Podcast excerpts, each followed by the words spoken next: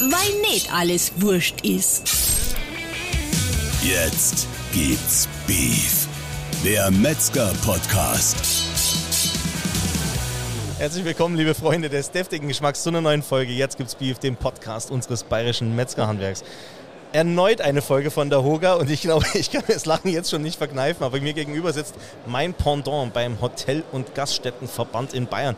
Dr. Thomas Geppert, Fanfaren und äh, Einmarschmusik. Thomas, Servus. Ja, servus und äh, zunächst mal ein Riesenkompliment an eure Community. Ihr habt einen saugeilen Hauptgeschäftsführer, einen Ohne super Haupt. Kollege. Ohne Haupt. Ohne Haupt, ja, ich eigentlich auch nicht, aber ich nenne mich auch gerne Hauptgeschäftsführer, weil wenn wir Mist bauen und nicht gescheit die Interessen vertreten, wird unser Haupt geköpft. Deswegen So- so äh, passt es schon zu Sag uns. Also Top-Typ. Danke, gleich mal auf der Schleimspur ausgerutscht, Thomas Christi. Äh, wir sind hier auf der Hoga-Messe, ähm, der Hotel- und Gaststättenmesse in Nürnberg. Äh, wir haben gesagt, wir reden gar nicht so viel über die Messe an sich, aber ich will mit dir über das Gastgewerbe reden. Ein kurzer Podcast-Quickie sozusagen. Beim Quickie sind wir dabei. Gell? Zur, zur, Ja, Hotel und Gast- nicht nein. zur Hotel- und Gaststättenmesse äh, gehört äh, äh, auch das ein oder andere Gläschen. Prosecco, Wein und so weiter. Ähm, aber Spaß beiseite. Was äh, bewegt die Gastrobranche gerade? Ja, bevor ich zu den Punkten komme, die die Branche bewegt, muss man, glaube ich, immer wieder betonen, wie wichtig die Branche eigentlich ist. Denn es ist teilweise ein unterschätzter Bereich. Wir sind äh, nicht nur lebens-, sondern auch systemrelevant. Wir stellen jeden 17. Erwerbstätigen in Bayern. Wir schaffen Arbeitsplätze noch in Bereichen, wo sich andere Branchen schon weit zurückgezogen han, haben. Und äh, vor allen Dingen sind wir, und da ziehe ich das Handwerk explizit mit dazu, auch das Metzgerhandwerk, wir sind doch die Gesichter der Dörfer und Städte unseres schönen Bayernlandes. Und äh, was wäre denn äh, das Land ohne uns? Und deswegen haben wir die Herausforderungen, die wirklich enorm sind. Und deswegen müssen wir wirklich alles tun in diesen ganzen Krisen, die kommen, damit wir unsere Vielfalt, unsere Betriebe erhalten. Und da haben wir, glaube ich, ziemlich viel gemeinsame Herausforderungen mit Bürokratie und allem, was dazugehört. Aber aktuell belasten uns natürlich die Preissteigerungen enorm. Auch Mitarbeiter fehlen an jeder Ecke und deswegen kurzfristige Krisenlösungen, aber langfristig gute Strukturen, dann haben wir eine Zukunft, eine gute. Ihr hört, der Thomas ist äh, nicht nur Hauptgeschäftsführer des äh, DEHOGA Bayern. Ohne Haupt, sondern, bitte. Äh, ohne Haupt, also Geschäftsführer. Bring, man bringe uns mehr Wein, ja. damit wir hier noch locker Oder Fleisch, das wäre Des vielleicht DEHOGA, sondern das war auch noch eine schwer politische Antwort, ohne, äh, fehlerfrei. Ne? Also das bin, ich, das bin ich von mir selber gar nicht Und die gewohnt, Kurzversion war Aber das. also. ähm, äh, du, du sprichst was Wichtiges an. Wir haben äh, gemeinsame Probleme. Wo siehst du die Connections zum Metzgerhandwerk? Wir sind ja eigentlich immer auf der Hoga-Messe mit zu Gast, auch dank euch natürlich. Da ein riesen Vergeltskott an euren Verband. Ihr, ihr subventioniert das ja alles mit quer, ähm, dass wir mit dabei sein dürfen. Aber es sind auch viele Metzger hier dabei. Also wir haben ja viele Wirtsmetzger in Bayern noch. Ich glaube, das kennt kein anderes Bundesland. Vielleicht ein bisschen Baden-Württemberg noch, oder? Aber Nein, also wir gehören, glaube ich, äh, zur bayerischen Wirtshauskultur äh, wie nichts anderes. Und wir müssen schauen, wo geht die Reise hin. Die Reise geht dahin, dass die Leute sehr wohl auch durch die pandemische Schließung äh, mitgekriegt haben, was ihnen ein Wirtshaus wert ist, was sie doch an der Gastronomie haben. Und äh, wenn ich mir jetzt anschaue, wir müssen durch die Kostensteigerungen mehr aus dem Umsatz auch rausholen. Das heißt, wir müssen Qualität anbieten und da geht ja die Richtung eindeutig hin zur Regionalität. Wir haben ja zum Beispiel auch die ABK, die ausgezeichnete äh, bayerische ähm, äh, äh, Küche? Küche. Ja. Äh, Das heißt original, saisonal, regional und ich glaube genau da können wir zusammenarbeiten, dass wir diese Regionalität mit Top-Qualität in die Betriebe bringen, denn das ist das, was die Leute, die Menschen, die Gäste jetzt wollen und dann haben wir, glaube ich, beide eine gute Zukunft. aber nicht nur können, sondern müssen. Also ich meine, bevor das Fleisch auf dem Teller landet, muss es ja irgendwo einer mal äh, verarbeitet oder zumindest auch ein Tier geschlachtet haben. Das gehört ja zur Wahrheit mit dazu. So ist es und wir kämpfen seit jeher gemeinsam, dass wir diese Wertschöpfungskette vom Landwirt über den Metzger bis hin zum Wirt richtig so hinkriegen, dass auch die Wertschöpfung der einzelnen Produkte bei uns bleibt, dass jeder ein bisschen mehr hat und dann äh, können wir, glaube ich, äh, richtig durchstarten und Top-Produkte von euch äh, bei uns in der Gastronomie dann angewendet. Mai, was gibt's Schöneres, was gibt's mehr und das ist das, was wir erhalten und bewahren müssen. Was macht Bayern besonders? Also beim Metzgerhandwerk kann ich es jetzt beantworten. Ne? Also was, was, was unsere Specials sind sozusagen im Verhältnis zu anderen äh, Teilen in der Republik. Was macht Bayern besonders in der Gastrobranche? Naja, ich meine, ich glaube, wir haben die bayerische Wirtshauskultur, die einzigartig auf dieser Welt ist. Ich kann mich zurückerinnern, G7-Gipfel, welches Bild ist in der Welt produziert Obama worden? Das mit war Obama Weißwurst. mit Weißbier. Nein, mit Weißwurst, ja genau, mit Weißwurst. Weißbier Ja, natürlich. Weißbier Aber und egal, Weißwurst. Hauptsache weiß. Ja, richtig.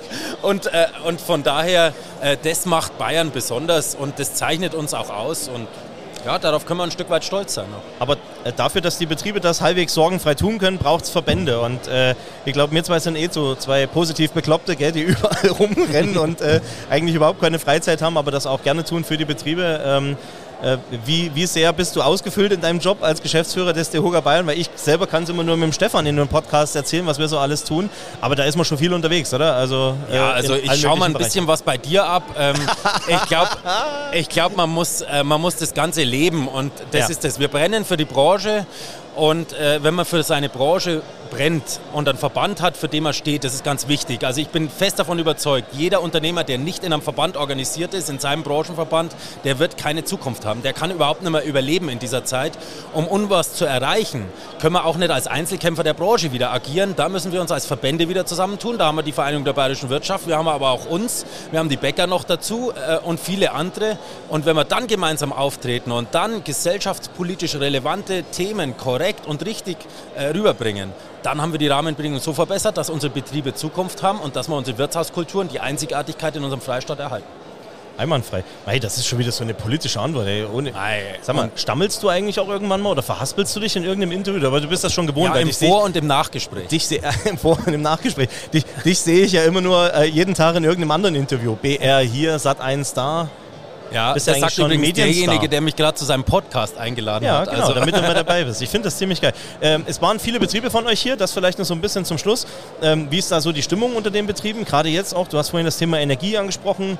Jetzt haben wir ja die Bremsen, wo man da gar nicht wissen, ob es überhaupt Bremsen sind, ja, wenn man mal die Gesetze ganz genau liest. Wie ist da so die, die Stimmung gerade? Also wir, wir machen zwar regelmäßige Umfragen und können dann ein relativ gutes Bild der Branche abbilden, aber tatsächlich waren wir nervös, wie wird die Stimmung vor Ort jetzt tatsächlich auf der Messe sein.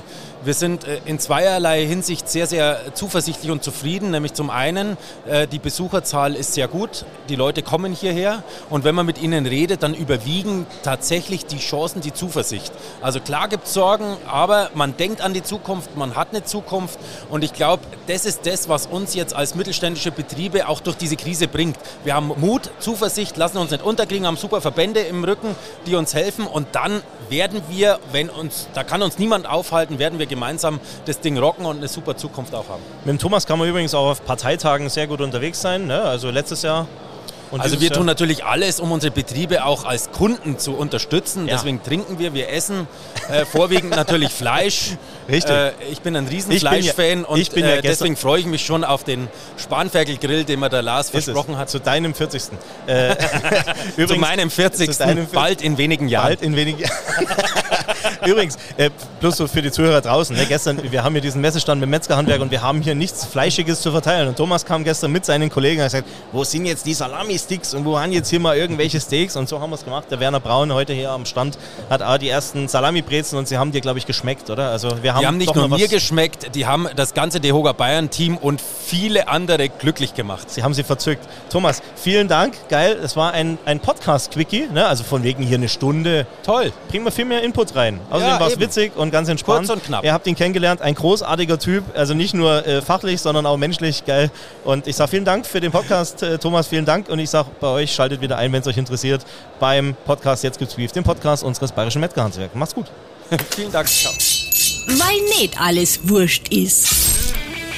Das war Jetzt gibt's Beef der Podcast des Bayerischen Metzgerhandwerks. Darf's ein bisschen mehr sein? Mehr Infos gibt's natürlich auch zum Nachlesen auf www.metzgerhandwerk.de.